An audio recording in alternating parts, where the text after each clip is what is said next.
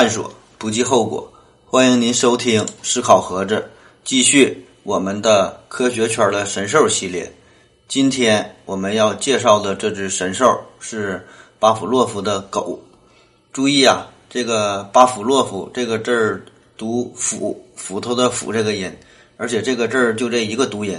杜甫也是这个字儿。这个巴甫洛夫的狗啊，这是一只现实存在的神兽。它呢和它的主人给人类的生理学、医学带来了重大的进步。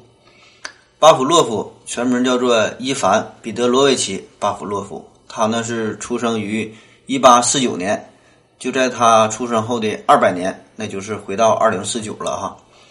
嗯，巴甫洛夫呢是苏联人，在1904年的时候获得了诺贝尔奖。他的一生中啊，主要涉及三个研究领域。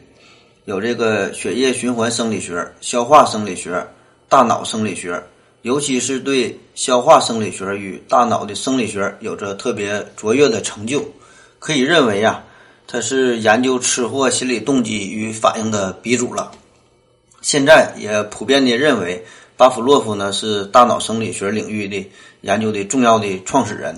因为呢他建立的条件反射的方法，为神秘的大脑活动提供了。客观的观测指标，也就打破了过去那种认为这个心理活动是不可知的这种观念。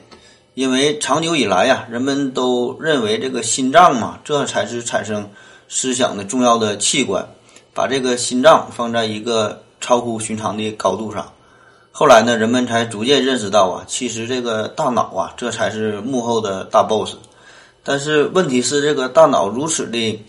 神秘。而且呢，无法测量，就是既无法定性的测量，更无法定量的测量了。人们隐约的感觉到这个大脑啊，似乎是在工作，但是具体的工作的原理，嗯，是一无所知。所以，这个巴甫洛夫啊和他的狗，就是开创的这一系列的实验，就使得人们科学的认识了大脑的活动。更高逼格的说法，就是他将哲学家的思想概念与反射作用的概念结合起来。以此来研究难以观察的精神现象，可以说巴甫洛夫是研究学习的生理学之父，是高级神经活动的生理学奠基人，是条件反射理论的建构者，也是高级神经活动学说的创始人。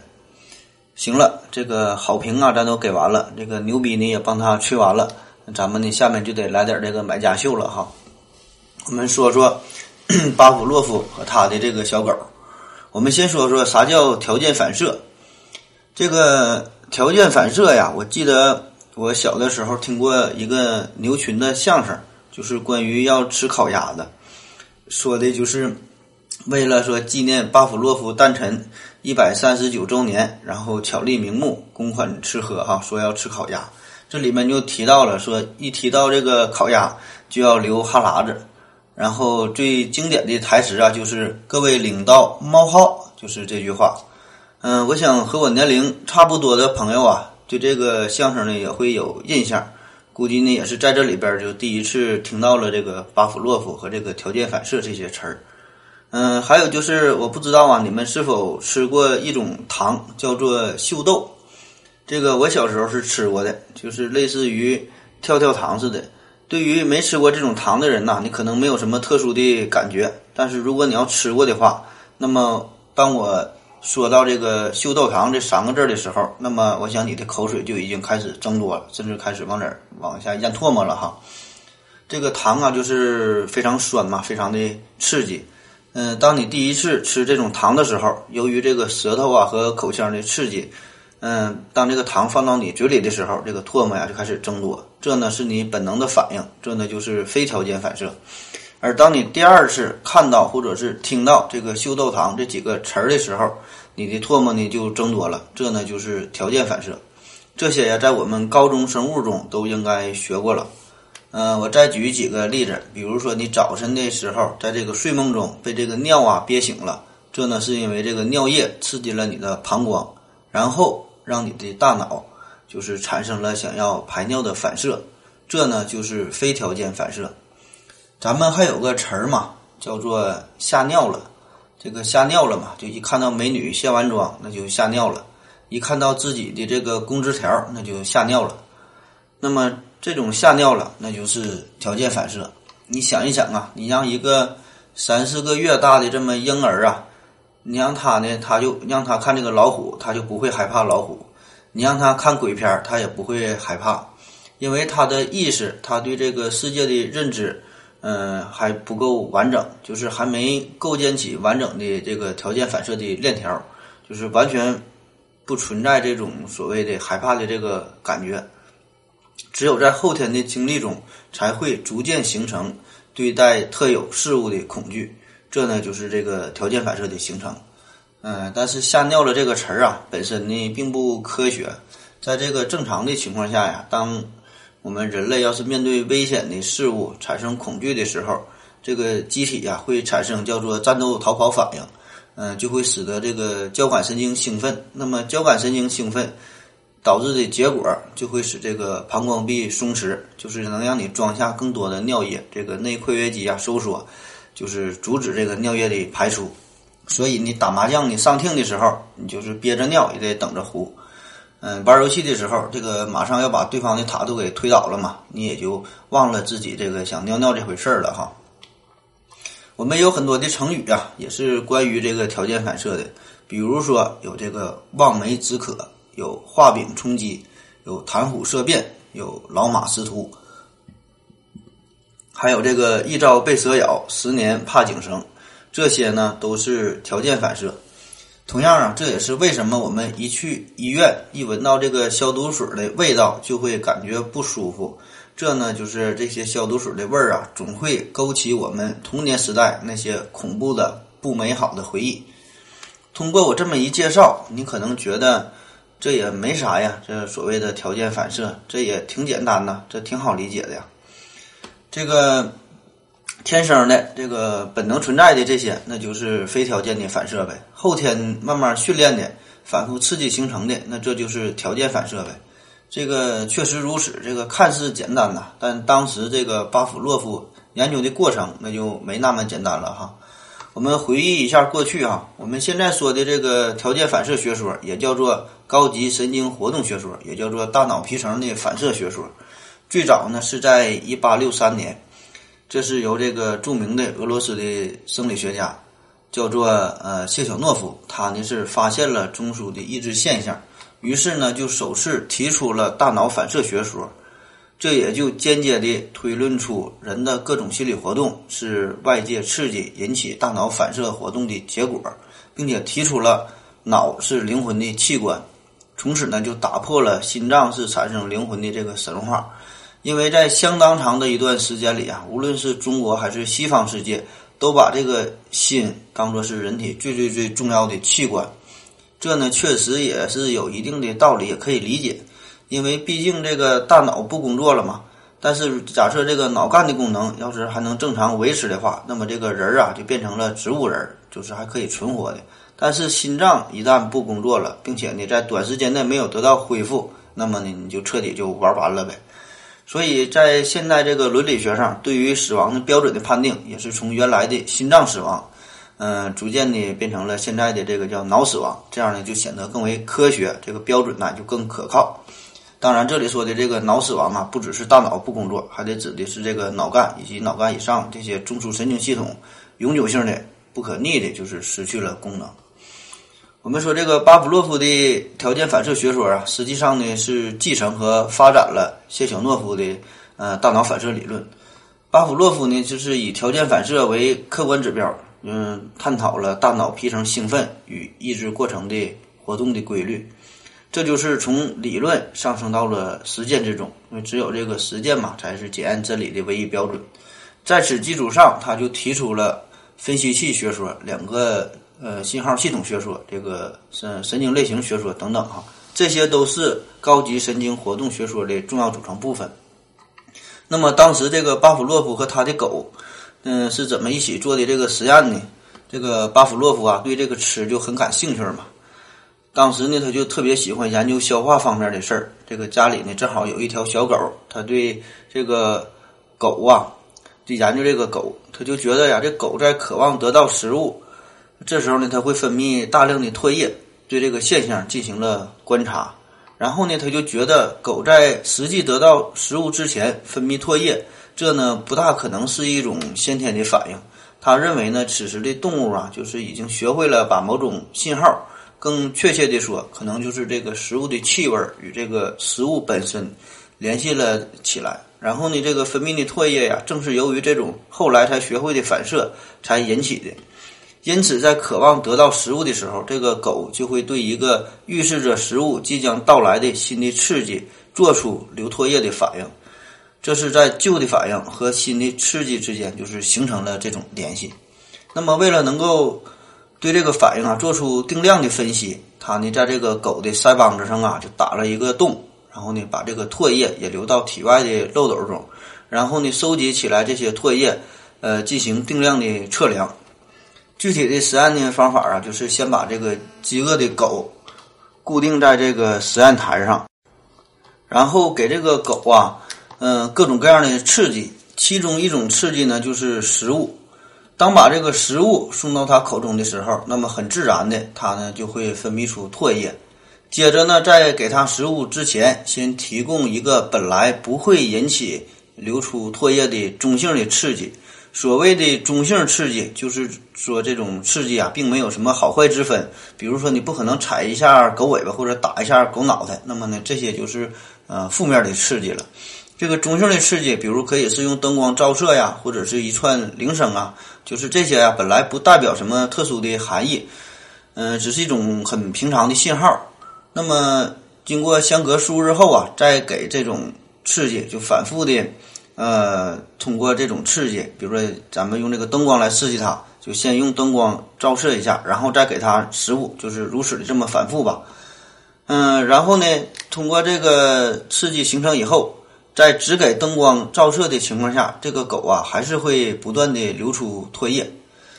那么具体的过程，它是在这种呃刺激是。经过了三十次这个灯光照射与这个食物的结合之后，就发现了，确实这个狗在只有灯光照射的这个刺激的前提之下，并没有食，并没有给食物的前提之下，它呢还会流出唾液，而且是随着这个实验次数的增加，这个唾液的分泌量也会增加，而这个狗啊做出反应的时间也同时呢也会缩短，这就把两个本来毫不相干的事件呢，就是强化的联系在了一起。开始时，这个动物啊，对这个食物的刺激是有一个特定的先天的反应。这个刺激呢，就是非条件的刺激嘛。因为这个动物不必经过学习，那就会对吃做出反应，这是一种本能。如果一个刺激原本呢是不会引起动物做出反应，但是呢，它在非条件刺激之前多次重复出现，之后呢就能引起动物做出反应了。那么这个新的刺激就叫做条件刺激。这个一整个的这个过程啊，就叫做条件反射。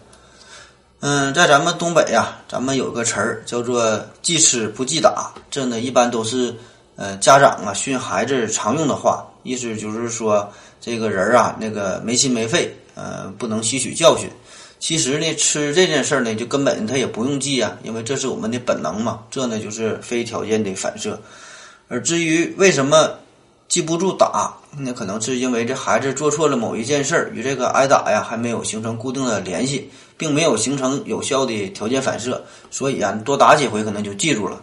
这个但愿这个没有家长朋友听到我们的节目哈。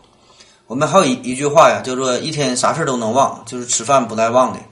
这呢也是同样的道理。因为吃件吃饭这件事儿嘛，是很低端的行为，是生物的本能。而且当你一顿不吃的时候，你的你的胃呀也会提醒你，你会感觉到饿呀。而至于像其他的工作中的事儿、生活中的事儿，这些乱七八糟的琐事儿哈，我们当然很可能就会忘却了。毕竟啊，像这个，呃，相识纪念日啊、求婚纪念日啊、领证的纪念日啊、结婚的纪念日啊、阴历的生日啊、阳历的生日啊，还有各种各样的中国的节日啊、外国的节日啊、新的这个人为制造出的节日啊，那等等这么多的信息，那谁能记住啊？在这个条件反射的形成过程中，这个非条件刺激和条件刺激的出现的顺序也非常的重要。条件刺激必须先于非条件刺激出现，这个条件刺激是作为非条件刺激将要出现的信号。如果条件刺激出现在非条件刺激之后，那么你就会变得毫无价值了。也就是说，这个旺财呀正在吃骨头，吃到一半的时候，吃的挺高兴呢。这时你再给他摇铃，叮当叮当摇铃，这个旺财呢并不会把吃骨头和摇铃这两件事儿联系在一起。你摇不摇铃，人家呢都照样吃骨头，吃的挺开心。嗯，再有就是关于时间的问题，就是通常在这个条件刺激和非条件刺激之间呢，还存在一个最佳的时间的间隔。嗯，实验的证据表明啊，这个最佳的间隔的时间是零点五秒，就是说呀，这个条件刺激比非条件刺激早出现零点五秒时，那么这个形成的反应呢是最为有效的。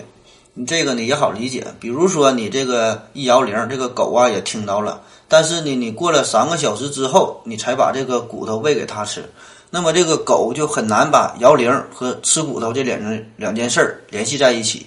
暂且咱不说这个狗的记忆力如何吧，单单就是在这个三个小时的呃这个时间里边，就会发生很多的事情。那么这些事儿究竟是哪件事儿才与这个吃骨头有关联呢？这只狗呢，一定是会变得很犹豫哈。我们人类啊也是如此。那比如说你的女神为什么不开心了呢？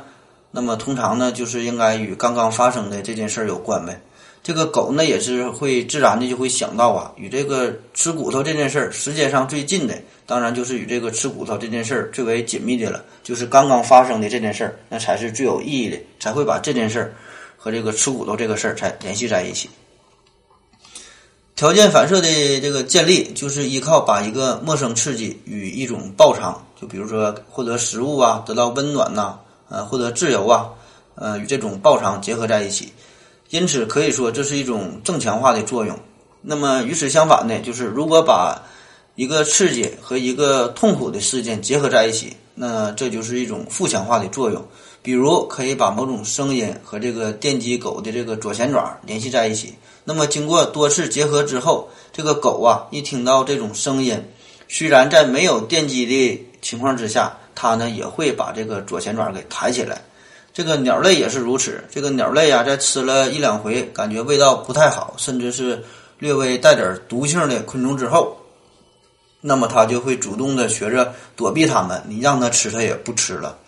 这就是在这个自然条件下形成的。有利于动物生存的条件反射。嗯，我们说呀，这种条件反射，我觉得很可能还是会这个世代相传下来的，就是慢慢的叠加，嗯，进而呢是固化下来，变成非条件的反射。嗯，这样的好处呢，就是可以使得这个动物啊，就是趋利避害嘛，嗯，不断的优化自己。不用说的，非得就是尝了一口毒蘑菇，然后折腾的半死以后呢，才不敢吃，而是可以通过这个祖先的这个基因呐，世代相传，就是让我们天生的会躲避一些，呃，很可能是很危险的这些事物哈。所以啊，有传说嘛，说这个狼啊，它就是害怕金属的声音，这呢，在这个狼图腾中呢也有过描述。至于真假呀，这个我也没试过哈。这个咱就假设它是真的嘛，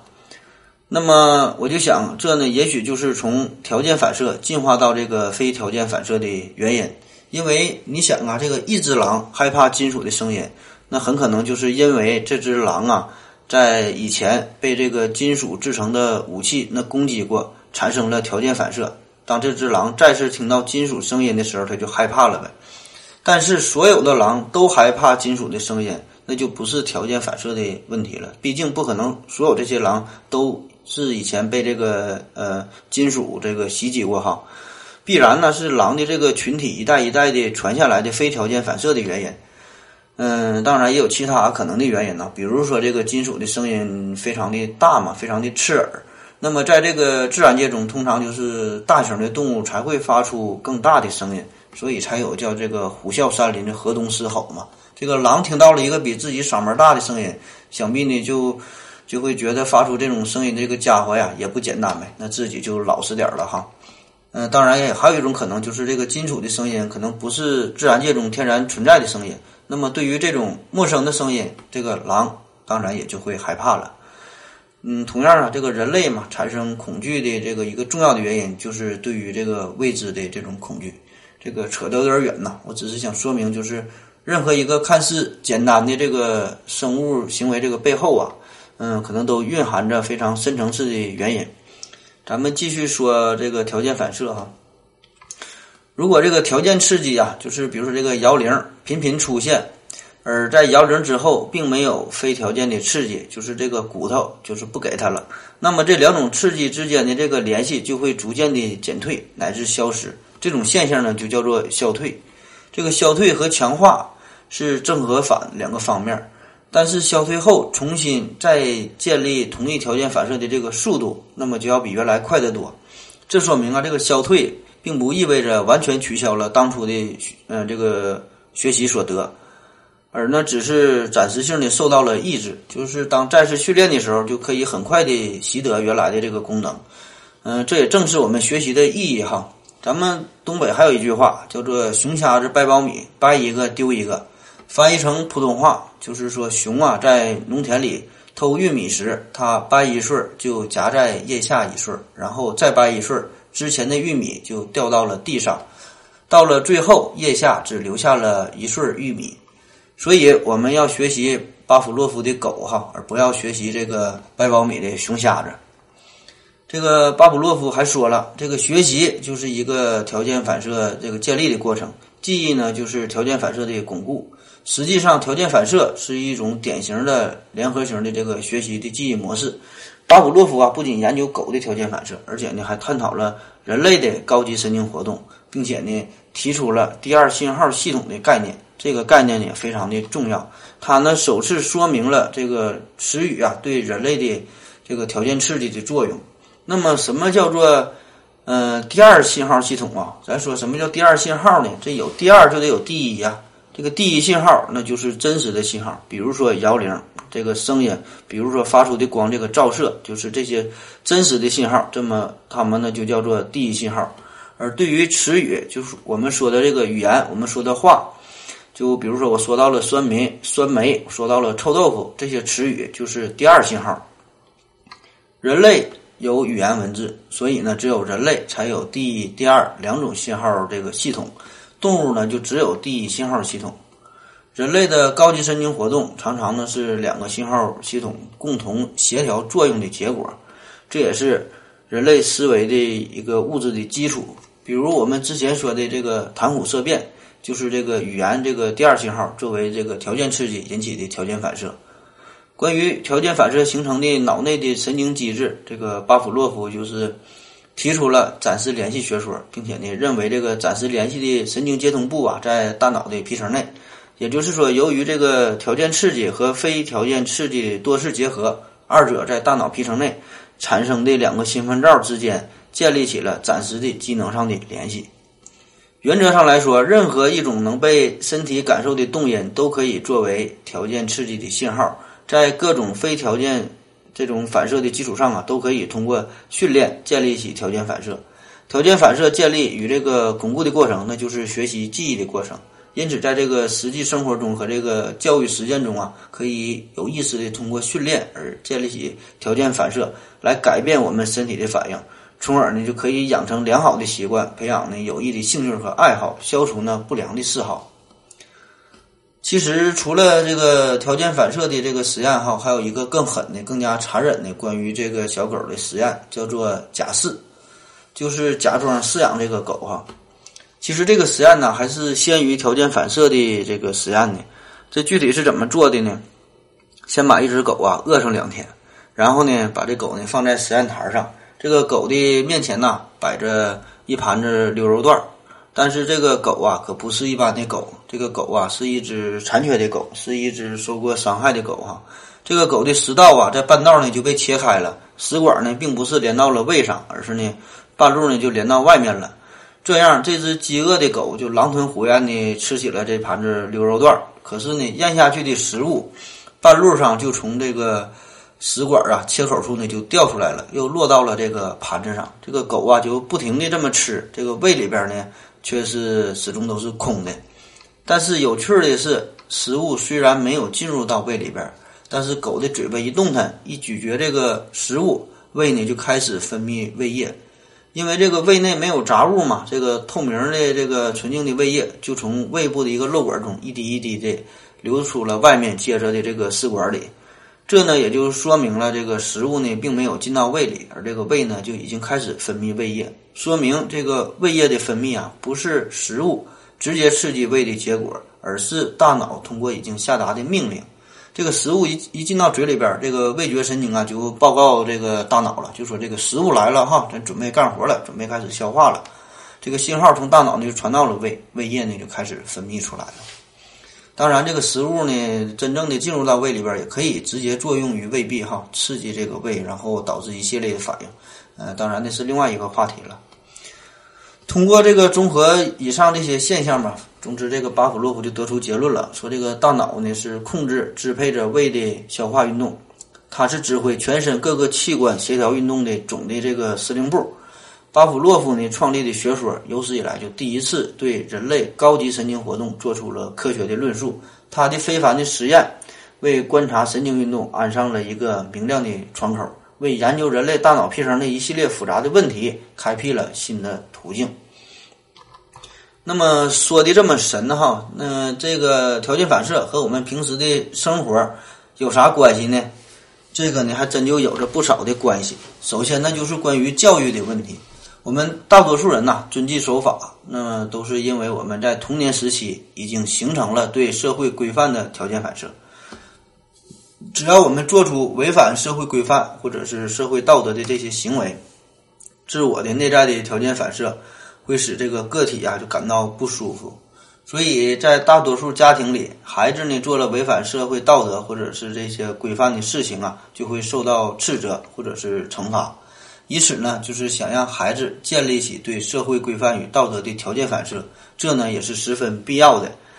这在一定程度上就是减少了孩子不良行为的出现与形成。所以，你要是小时候过分的纵容、过分的溺爱孩子，这个孩子啊就觉得一切都是应该的，自己做的呢都是对的。那么长大之后，他杀人放火，你再想管，那就管不了了。所以，这个孩子身上出现不当的行为，那么就要在这个行为出现以后，立即的去制止，甚至呢有有必要呢就给予一定的这个惩罚，这呢是非常必要的哈。比如一个小孩打了另外一个小孩后，这个受到母亲的斥责，甚至是惩罚了，那么经过几次这样的事情之后，这种打人的想法就会使得他害怕，那么这个打人的行为就会呢得到及时的纠正。这个孩子啊，就会将打人与惩罚这两件事儿呢，就是联系起来。那么，这种不良的行为与这种令人讨厌的结果之间的联系，就会让他不再出现同样类似的行为了。这个惩罚在个体被做出不良行为之后出现的越早，建立起来的，嗯，这种恐惧的这种感觉呀，就会越强烈嘛。那达到的教育的效果也就越好了。那为什么要强调对孩子的教育呢，而不是去教育大人呢？因为这个个体的不良行为与负性强化之间所形成的神经联系这个系统啊，越早的建立，它呢就越固定。那最好呢就是在这个儿童期建立呗。因为当这个人呢要进入到这个青少年，到了青春青春期以后，这个人格呢就是已经趋于稳定。此时要建立这种连接，那就是相当的困难了，而且呢也不牢固，甚至在一些极端的情况下呀，可能还会出现相反的效果。所以啊，咱们呢要从娃娃抓起，但很多的事儿啊都是从娃娃抓起，就抓抓抓到娃娃就完事儿了哈。另外啊，就是关于这个外语的学习，我们之前已经介绍了这个第二信信号这个系统嘛，就是对语言对文字嗯发生反应的这个大脑皮层机制系统，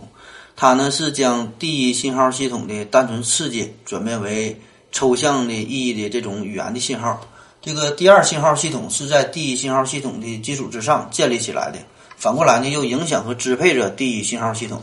这也就不难理解为什么我们在学习外语时，嗯，很难达到我们这个母语的这个掌握的水平哈，因为我们的这个母语啊，这是我们的第二信号系统嘛，是与第一信号系统相互关联的，而当我们要学习外语的时候，作为一个新的第二信号系统。是与旧的，也就是我们的母语系统关联起来了，而并不是与第一信号系统相关联的。我们无论学习哪一门外语呀，都得背单词嘛。那么背单词这个过程，就是在试图这个新旧这两个第二信号系统之间呢，嗯，构建成一个连接。我们小时候学说话，这个妈妈呀会拿一个苹果告诉你，这呢就是苹果。同样，在教小孩外语的时候，你也可以拿这苹果告诉小孩说呢，这是苹果，这个叫 apple。但是这个思考的过程，就是看到这个又红又圆的玩意，想到的是汉语中的苹果，然后再翻译成 apple，而并不是第一信号系统直接与新的第二信号系统，就是外语这个系统形成连接。这中间呢，必须要借助于原有的第二信号系统，就是母语作为这个桥梁才行。所以，所以考虑到对于这个小孩的外语的教育和学习这方面啊，嗯，我就想啊，在这个外语的教学过程中，比如说学习这个单词 cup 的时候，那么这个老师啊就可以拿着自己的水杯呗，举起来放在手中啊，让大大伙儿看一看，说呢这个呢叫做 cup，然后呢在这黑板上写出单词。这样呢，就达到了这个音、形、意相互结合的这个效果哈。经过反复的练习，建立起新的连接，这样呢，记起记的这个单词啊，可能就会更牢固一点了。反正说是这么说呀，我是一点不爱学习外语啊，从小就这样，现在也是。我们许多朋友啊，估计和我也有差不多的感觉，这个看着英语啊就烦。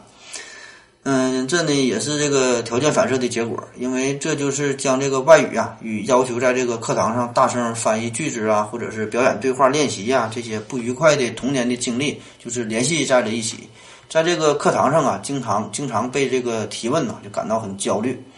我们已经形成了对外语恐惧的这种条件反射，那么得怎么办呢？俗话说呀，叫做亲其师才能信其道。就是你亲近你的老师哈，这个学生愿意亲近老师，才能信任老师，心悦诚服的接受老师的教育。所以你看，现在这个英语老师啊，基本都是长得漂亮的这个大姑娘哈。其实我觉得呀，对于外语的学习，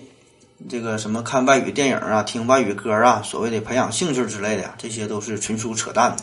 基本就是有个毛用啊。这就像让你洗碗、让你扫地、让你收拾屋子一样，根本呢无法培养出真正的兴趣。因为本质上啊，这就是一件不快乐的事儿。那么再怎么伪装啊，那也是没有用。但是如果把你扔到美国、扔到英国，那不出三个月，那都能学会基本的对话。因为这是你生存的必须啊，你你得要生存下去，你就得学习这种语言。所以我就觉得，对于外语的学习，不应该是为了学而学嘛。这个手机啊、电脑啊、网络上各种游戏都会出现许多英文，出现许多这些单词。这些单词可能还是我们。在这个上学的这个时候啊，没学过的，也没有人呢特意教你，但这个孩子呢，自然的还是能够学会。这并不是说他多么有兴趣哈，而只是因为他要玩这个游戏，他要用到这些单词，所以他就必须要学会。所以只有这种学习，才能是就是很快的使新的这个第二信号系统与这个第一信号系统啊构成连接。所以这个外语啊，根本也不用学，除非呢你立志想当个翻译家哈。否则呢，我觉得基本学了也没有啥用，因为你用不到啊，学完了也会忘。而真正你需要的时候，你自然呢，你就会去学习了。这种当你需要的时候，你这种学习才能是更加深刻的、更加具体的。所以呢，嗯，有一些东西啊，你也不用教，嗯，自然的该会呢，也就是会了。给你逼到那份上啊，嗯，你就得学，要不然呢，你就得饿死。再有就是关于这个看书这个事儿。不知道大家也有没有这种感觉？就是一拿起这书本啊，你就想睡觉哈，举起书就困呐。这个看书啊，似乎是成了我们一种很好的催眠方式哈。睡前小生活嘛，看书、听歌、刷微博。其实啊，这也是一种条件反射所形成的不良的习惯。这个睡眠本来呀，是与看书这个活动是呃没有任何关系的一种人的本能的行为。如果非要说他们之间有什么关系，可能就是看书的时候，大脑啊，也许会多消耗一些氧气哈，就大脑供氧不足了，就产生了困意。其实我们平时看的那点闲书啊，还不至于那么烧脑哈。更重要的原因还是这个条件反射。就比如说，一般人呢，在这个睡觉之前，或者是在疲惫的时候啊，就想躺下来休息休息。然后呢，一时还睡不着，那就看看书呗。当拿起书的时候，又抵制不住这个。疲劳带来的这个困意哈，就又困了，又想睡了，那就把这个书扔下就睡觉吧。那么经过这个反复多次这么刺激，这个学习、看书和这个睡觉这两种无关的活动就联系起来了。经过不断的强化，这种联系呢逐渐就被固定下来。以后啊，一看书便想起了这个睡觉这个这这个事儿，所以呢，看书就成了诱发睡觉的这个因素了。那只要拿起书就想睡觉。当然呢，有些人也并不是因为疲劳而引起的，也可能就是因为对书啊不感兴趣，对这个学习就是反感，就形成了抑制性的条件反射。所以，那怎么克服这种毛病呢？那就是必须消除抑制性的条件反射，建立兴奋性的条件反射呗。那怎么建立呢？嗯，当然，对于喜欢看书的朋友、有兴趣的朋友，那就很简单了。但是对于不喜欢看书的人，怎么培养呢？哎呀，怎么培养啊，也没有用啊！我只是给大家一个小小的建议吧，特别是我们这些学生朋友哈，因为你们不得不看书啊，你们得考试啊，你考试你就得看书啊，所以啊，你要你就要做到这个科学的用脑，合理的安排这个学习的时间。当你疲倦的时候、困的时候、累的时候，那就别看书了，看也记不住，看了也没用。然后你，书呢是没看好，然后呢觉也没睡成，还没得到休息，这个时间呢就浪费掉了。这个人体机能活动啊，具有一定的限度，你超过这个限度，大脑皮层就会自动的进入抑制的状态。这时候你看书，那就真的变成了看书了哈，只是用眼睛看，大脑呢根本就是没有思考，这就是所谓的保护性抑制。因此，当你感到这个疲倦的时候，你就干脆你就去睡觉吧，千万别勉强着支撑着看书。再有就是这个饭后啊，就吃完饭了也不要马上看书，你吃完饭了，这个消化系统的这个活动量增大呀。这个血液啊，都跑到你的胃肠、胃肠的这个部位了哈，大脑里边的血液相对减少，这个供氧就不足啊。而且呢，这个中枢神经啊，主要就控制着消化系统了，嗯，对其他部位呢都是一种抑制的状态。这时候看书也是没有啥效果，而且呢还会形成抑制性的条件反射，看着看着你可能胃还疼呢。再有就是睡前呢也别看书，你就有些人习惯躺下来就看书嘛，把看书当成催眠了。那么这种习惯就是很容易形成抑制性的条件反射。反正对于学生朋友来说吧，这个书呢你是不得不看，那么就尽量，嗯，更高效的哈，高效率的这么看书吧，达到更好的效果。而对于工作的朋友来说，看不看书啊也无所谓了，不爱看就不看呗，多听听歌，听听音音频那也行。嗯，其实还有啊，我们每天呢也会面对着许多的条件反射，只是呢我们没有察觉。最典型、最常见的就是这个广告。这个广告的特点就是高度的重复性，你没看到哪个广告号就播一天，然后就不播了的。这个报纸上啊也是都得反复登许多期，只投只投放一次的那叫一次声明哈，那不是广告。咱们东北人呐，相对比较好面子。就是冬天了，不管你有钱没钱，都得穿个貂，叫穿貂皮挤公交，四处掉毛往下飘。嗯，那么就有了一句广告语了，说这个买皮草别乱跑，我家皮草货最好。为了避嫌呐，有没有人给我广告费？我就不具体说哪哪家皮草货最好了。同样，还有一个关于妇科医院的这个广告，就说王姐意外怀孕了怎么办？然后说没关系，去大铁棍子医院找童主任。还有这个，嗯，挖掘技术哪家强？中国山东找蓝翔。还有这个小饿小困，喝点香飘飘。大家是否发现呢？这些广告语啊，就刚才说的这些，有一个共同的特点，就是呢，它们呢有两部分组成。上半部分设定了一个特殊的场景，这种场景就是我们在日常生活中也可能会遇到的。然后当遇到这种情况的时候，其实我们有很多种解决的办法，但是广告语的后半部分。就给你提供了唯一的解决方案，就是让你选择它的产品，然后通过反复的刺激，让本来不相关的信息就活生生的连接了在一起，就让你觉得呀，当你小饿小困的时候，解决的办法就是得喝点轻飘飘。其实呢，你完全也可以吃一碗麻辣烫嘛。同样，再有，当你觉得肾透支了怎么办？你就得想想办法把这个肾透支的给补回来呀，哈，自然的就会想到一种商品了吧。那么怕上火怎么办？你自然的就会想到要喝点什么了。你可能觉得呀，你早就看穿了商家这些小把戏、小伎俩了。但是啊，你以为你看穿的这一切，那只是呢，因为你并没有真正的处在一个特定的情境之中，你才能呢自以为冷静的、理性的思考。当你真的面对广告中所描述的那个场景的时候，你很自然的就会相信广告的力量。起码，这个他做的这个广告啊，是一个排名比较靠前的，给你提供的一种选择。而当你真正开始购买了某一特定的这个商商品这个品牌之后啊，这种惯性就会持续下去，形成的新的条件反射。比如有的人呢，可能就是嗯非常喜欢这个小米手机哈，从这个小米一一直买到了小米三、小米四的，再换手机打算呢还要买小米。而有的人呢，可能就喜欢比如说耐克这个品牌，这衣服、裤子、鞋都得买这耐克的哈。一提到这一类别的商品，就自然的呢会想到固定的品牌。这呢，在这个商业界里边啊，有一个专有名词，叫做品牌忠诚，就是消费者对某一品牌具有特殊的嗜好，因而，在不断购买此类商品的时候，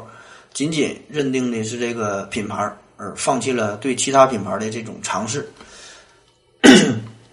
当然呢，这种商品的质量呢，首先它得过关呐。对于消费者来说，选择知名的。固定的品牌对于这个消费者而言呢，无疑是一种很省事儿、可靠，而且呢是减少风险的方法。比如说我们熟悉的一些著名的品牌吧，嗯，比如说这个吉列，它呢是创始于一八九五年；这个万宝路，它呢是创始于一九二四年；可口可乐呢是嗯创始于一八八六年。这个雀巢呢是创始于一九三八年，都是一个非常老品牌的这些公司了哈。同样，这么咱们国家也有不少的这个老字号嘛，比如说这个同仁堂啊等等，在今天的这个市场竞争中，依然呢有有着这个品牌的优势。当然，这个购买相应的商品的时候，你就会条件反射的想到这些著名的品牌了。那说到这呀，我就要给大伙儿一个提示了，或者是我一个个人的感觉吧。就是不要轻易被这个条件反射呀左右了自己的生活，就是可以改变一下自己嘛，可以试试不同的餐馆，试试吃这些不同的小吃，吃点炸臭炸臭豆腐啊，吃点鱼腥草，吃点这个尝尝酸豆汁儿，可能啊会冒着 很难吃的风险。同样的，你你上下班的时候可以试试走这个不同的路线哈。你走不同的路线，那么呢，可能就要冒着这个堵车，甚至是走丢的风险。其实我在现实生活中，我就是经常容易走丢，因为总喜欢嗯走一些不同的路哈，看看不同的风景。这呢，其实也是一场不错的人生体验，因为这个人生嘛，本来就是如此。你就为啥呢？不尝尝新鲜的玩意呢？同样啊，也可以试着看看不同类型的书，就是与你自己本专业无关的。完全没有关系的，比如说你学经济的可以看看古生物学哈，学法律的可以看看天文学啊，学物理的可以读读古诗词啊哈，看看这个呃纳兰性德的诗句哈，这些总之啊，就是不要被这个条件这种呃条件反射呀所就是束缚了你的生活。这个人生啊就应该是一场荒诞离奇、放荡不放荡不羁的体验，而不应该呢是一场一眼就看到结尾的循规蹈矩和无聊重复的电影。科技如此发达的今天吧，我们研究的方法也是越来越高级了。人类基因图谱的研究表明，人的遗传物质已经把人类的这个生理啊解剖为数以亿计的性状记录其中，并在一定的条件下呢所表达。例如，这个遗传密码就能够告诉我们将在什么时候得一场什么病。通过一定的方法，也就是这个基因工程啊，可以修改遗传密码，那么呢就可能改变这些遗传性状，就达到了防病治病的目的。既然生物遗传、生理解剖这些特征啊，这些性状可以遗传下来，那么也就是可以推断呐，我们的心理解剖特征的这个遗传特性，因为这个心理呢是呃物质的运动形态。那么这种所谓的心理遗传有什么意义呢？如果我们利用这个银行计算复利的公式来进行一下类比，那么就明白了。就假如说我们说这个一呀，计算一下一的一万次幂，它呢还是一。但是，一点零零零零一的一万次幂，这个数啊，就大约是呃两万两千零二十五。有兴趣的自己可以计算一下，就是这么的奇妙。对于这个生物进化来说，经过世代遗传的积累，人类在与环境的协调的这个漫长的进化史中，哪怕是每年总体的智商水平仅有微小的提高，那么产生的结果呢，也是惊人的。所以，这个条件反射经过一代一代的累积，也会变成这个非条件反射，就是逐渐的定植于我们的基因之中。这就是我之前说的这个狼啊，就害怕这个重金属摇滚的哈。由于人的心理活动可以视为遗传物质的综合性状，条件反射的这个遗传性啊，这个表现的规律与所有人类生理生理遗传性所表达的规律呢也是一样的。这个人类的生理性状这个种有这个隐性遗传，也有这个显性遗传嘛。因而各种心理性状的遗传，同样呢是表达出显性遗传和隐性遗传的。嗯，所有的生物遗传这种表达的规律呢，同样呢也适用于心理遗传的表达，因为这个心理嘛是这个呃生理物质作为载体的嘛。根据这个马斯洛的需求说呀，这个人类发展的环境就是从低级向高级的演化嘛。这个条件反射的这个条件与自然界的物质运动的规律表现出了同一性，也是呢从这个低级智能这个向这个高级智能的发展，趋利避害这个这个条件反射反复积累之后。就可能变成了非条件的反射，这也确保了这个物种的延续。最后呢，咱们就是展望一下未来吧，说说这个条件反射和人工智能的事儿。那么这二者有啥关系呢？我们现在使用的机器人或者说是电脑，基本上都可以看作是一种非条件反射的，也就是事先设计好了程序，当你输入一个指令的时候，对应的就会产生一个特定的这个结果。嗯，我们在这里啊不讨论这个电脑是否会思考问题啊，这个问题太复杂了，今天不说了。我们只是说说这个电脑何时才能真正的独立的、独立的、自主的建立起这个条件反射呢？也就是说，除了在事先编好的这个程序以外，哈，电脑可以不断的学习、习得新的程序，然后建立起新的反射，不断的适应新的环境，完成新的任务。我们说说机器人的这个叫机动能力和这个鲁棒性。啥叫鲁棒？鲁棒呢？这个是英文单词 robust 的音译，也就是健壮和强壮的意思。这就是机器人啊，是在这个当他面对这个异常或者是危险的这种情况的时候，这个系统生存的关键。比如说，这个计算机软件在输入错误，或者是这个呃磁盘故障啊、网络过载啊，或者是有意的恶意的攻击啊这种情况下，能否不死机、不这个崩盘啊？就是这个。软件的这个鲁棒性，也叫做呢抗变换性。那么，如何提高机器人的适应能力和整体的智能水平呢？嗯，目前来看，主要呢就是有两方面的途径。第一呢，就是自上而下的，采用各种传统的算法来增强机器人的智能，就是事先呢想的周全一点，把尽可能多的这种情景呢都考虑到，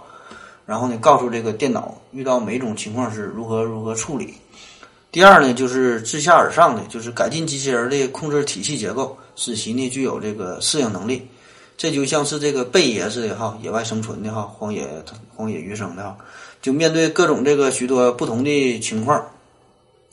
嗯，在这些情况啊，都是这个完全无法预料的，就事先的你根本也无法编程，不知道会面对出现的什么意外的状况。但是呢，可以凭借着自己的身体和这个智慧，开拓性的来解决这些问题。但目前人类能做到的，基本呢还属于是这种非条件反射的水平。这些体系结构的各个行为之间的联系是固定不变的，嗯，并不能真正的实现机器人的条件反射。这呢也是目前这些机器人的最大的缺点。比如传统的这种非条件反射的机器人的结构中啊，在它的这个移动过程中，这个控制系统就有五个行为模块，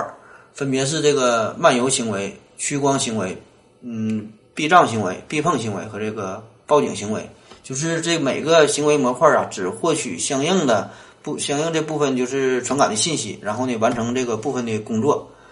整体的这个目标就是要在保护自身这个前提之下吧，然后呢寻找寻找光源。这依赖各个行为模块之间的相互的作用。这个行为行为模块之间的关系呢是包容的关系。这个啥叫包容的关系？这是啥意思呢？就是以上这五种行为呀，有高级的，有低级的。这个漫游行为，这呢就是最基本的行为。当系统处在没有任何外部事件的时候，那么这个机器人就是漫无目的的就这么瞎溜达。当探测到光源的时候，它呢就产生了这个趋光的行为，就向着太阳的方向而前前进哈，向着光明。嗯，注意啊，这时候呢，它这个漫游的行为呢就被抑制住了。而这个当机器人啊发生了更为紧急的情况，比如说前面有这个障碍障碍物，或者是发生了碰撞的时候，它就会抑制当前的这个任务了。更危险的时候，它就是开启了报警行为，同时呢终止其他那个事项行为方式。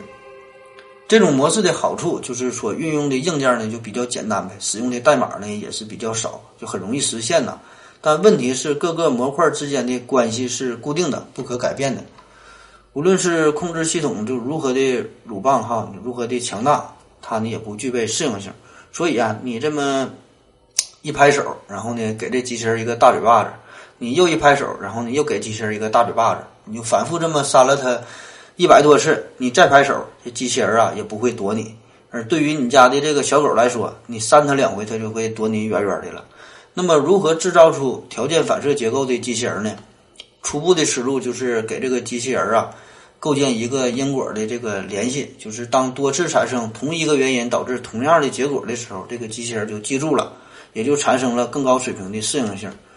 这就是说，要在之前说的那个包容结构之中啊，加入一个感知的模块，这样呢就可以由这个因果关系预测出来这个信号，然后呢进行响应，获取这个条件反射的能力。这就要求它能够不停地检测各种事件发生的时间关系。如果这两个事件总是就是接连的发生，而且这时间间隔很短，比如说一秒，或者说是三秒，或者是五秒，就总之这个时间呢，当然你可以自己设定了。那么呢，就可以把这两件这个事儿啊，就是联系起来了。同样呢，也可以对各个事件呢加以比较，由这个新的事件的连接代替呢旧的连接。这就像生物学上这个强化和这消退一样。当然说这么多呀，这些也都是只是理论上的哈，纸上谈兵。而这个现实中，科学家制造出来的机器人，嗯，目前呢也只能满足很简单的一些刺激，形成非常嗯简单的单调的这个条件反射。想赋予移动机器人学习能力，这就是当今机器人领域的一个热门话题了。比如我们之前说这个阿尔法狗啊，它就厉害嘛，它厉害之处就在于人家会这个深度学习啊。比你优秀，还比你比你努力哈，但他呢只会下围棋，并不能呢执行其他的任务。不管是这个强化学习啊，还是遗传算法啊，还是神经网络学习啊等等，都是想从这个优化的角度来考虑问题，以以找到这个状态空间和这个行为空间的呃最优匹配作为目标。这个条件反射，这呢是生物存在的最为基础的本能。我想啊，这也是真正的人工智能这个机器人所应该所具备的。嗯，探索认知机理，理解认知行为，这呢是认知科学、人工智能、机器人学等等许多学科共同关心的话题。这个围绕着这一主题啊，各个学科就相互交叉、彼此融合嘛，就导致了这个认知机器人学这门学科的诞生。自然界中生物的感知与运动的机制，常常是和这个生存的环境。嗯，这种交互、这种进行，嗯，所组织建立起来的控制论的奠基者这个维纳呀，在这个《控制论》一书中就说过，一定形式的视觉肌肉反馈系统，即便是在蠕虫这样低等的这个动物世界中啊，也是极为重要的。为了让这个机器表现出这个蠕虫的这个习性和行为，并由此论述动物和机器中相似的控制这种机制。这个维纳在控制论中就虚拟了一个机器的蠕虫，他所构想的这个机器的蠕虫虽然与真实的蠕虫在一个形态和结构上不同，但是呢都具有相似的感觉和运动系统。这个维纳在控制论中，他就说这个机器蠕虫的这个形态呢并不重要，重要的是这个机器蠕虫具有类似自然生命的感知运动系统，具有这个生物蠕虫的习性和这个行为。嗯。认知机器人学这一交叉的学科诞生的背后啊，所蕴含的思想与这个维纳控制论呢是一脉相承的，嗯，也是这个控制论宏观的思想在具体问题上的延伸和这个发挥。现在的研究呢，还仅仅是停留在简单的这个功能的层面，嗯，缺乏更细致的神经生理学，所以离这个真正的人工智能啊，还有很长的一段路要走哈。今天的内容啊，差不多就是这样了。最后呢，与大家分享一篇那个小短文吧，名字呢叫做《巴甫洛夫很忙》。嗯，巴甫洛夫很忙，这话呀不是别人说的，是巴甫洛夫对别人说的。巴甫洛夫很忙，是巴甫洛夫在生命最后一刻说的。当时有人敲门，想进来看看他。巴甫洛夫将自己关在屋子里，忙什么呢？忙着写遗嘱、分财产、交代后事吗？忙着向万能的主祈祷吗？忙着过电影一样回顾一生中那些精彩的瞬间吗？忙着哀求医生不顾一切的代价用最好的药吗？都不是。在生命的最后一刻，巴甫洛夫一直密切注视着越来越糟糕的身体情况，不断的向坐在身边的助手口授生命衰变的感觉。他要为一生挚爱的科学事业留下更多感性的材料。对于人们的关心探望，他只好不近人情地加以拒绝。巴甫洛夫很忙，巴甫洛夫正在死亡。来人被拒之门外，只好心情复杂地走了。巴甫洛夫在生与死的较量濒临高潮时所表现出来的勤奋、豁达、超然、镇静、无私无畏，令人深深的折服。对一切生命有机体来说，生与死是一对矛盾，有生必有死，有死必有生。在巴甫洛夫眼里，死不是生命的终结，而是生命的升华。一句“巴甫洛夫很忙，巴甫洛夫正在死亡”，不是诗篇，却胜似诗篇。与巴甫洛夫相比，在我们周围有多少生命力旺盛的人，从早到晚同样也很忙，一心一意忙着票子、房子、位置、车子等等，视庸俗为潮流，视利己为高尚。这样的生命，像是被白蚁蛀食的、蛀食一空的长堤，只能给历史的长河带来诸多意想不到的不幸和灾难。好了，今天的节目就是这样。感谢大家的收听。如果您喜欢科学、喜欢探索、喜欢所有这类的节目，就请您继续支持思考盒子。谢谢大家，再见。最后还是一起听歌吧。